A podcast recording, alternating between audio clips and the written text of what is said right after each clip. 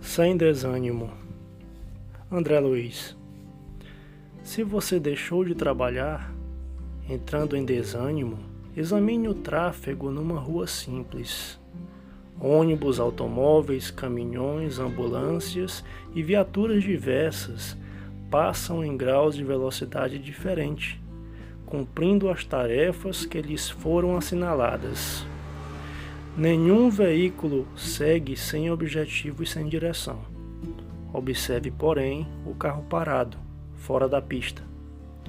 Além de constituir uma tentação para malfeitores e um perigo no trânsito, é também um peso morto na economia geral, porquanto foge do bem que lhe cabe fazer.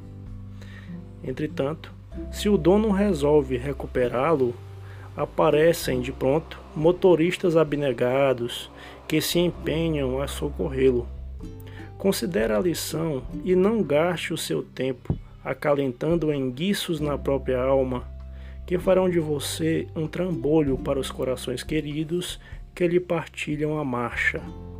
Qual acontece ao veículo mais singelo.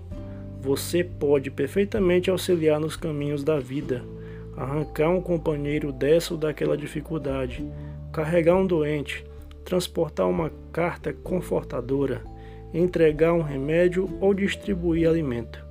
Se você quiser realmente largar o cantinho da inércia, rompe amparo aos espíritos benevolentes e sábios que funcionam caridosamente na condição de mecânicos da providência divina e eles colocarão você.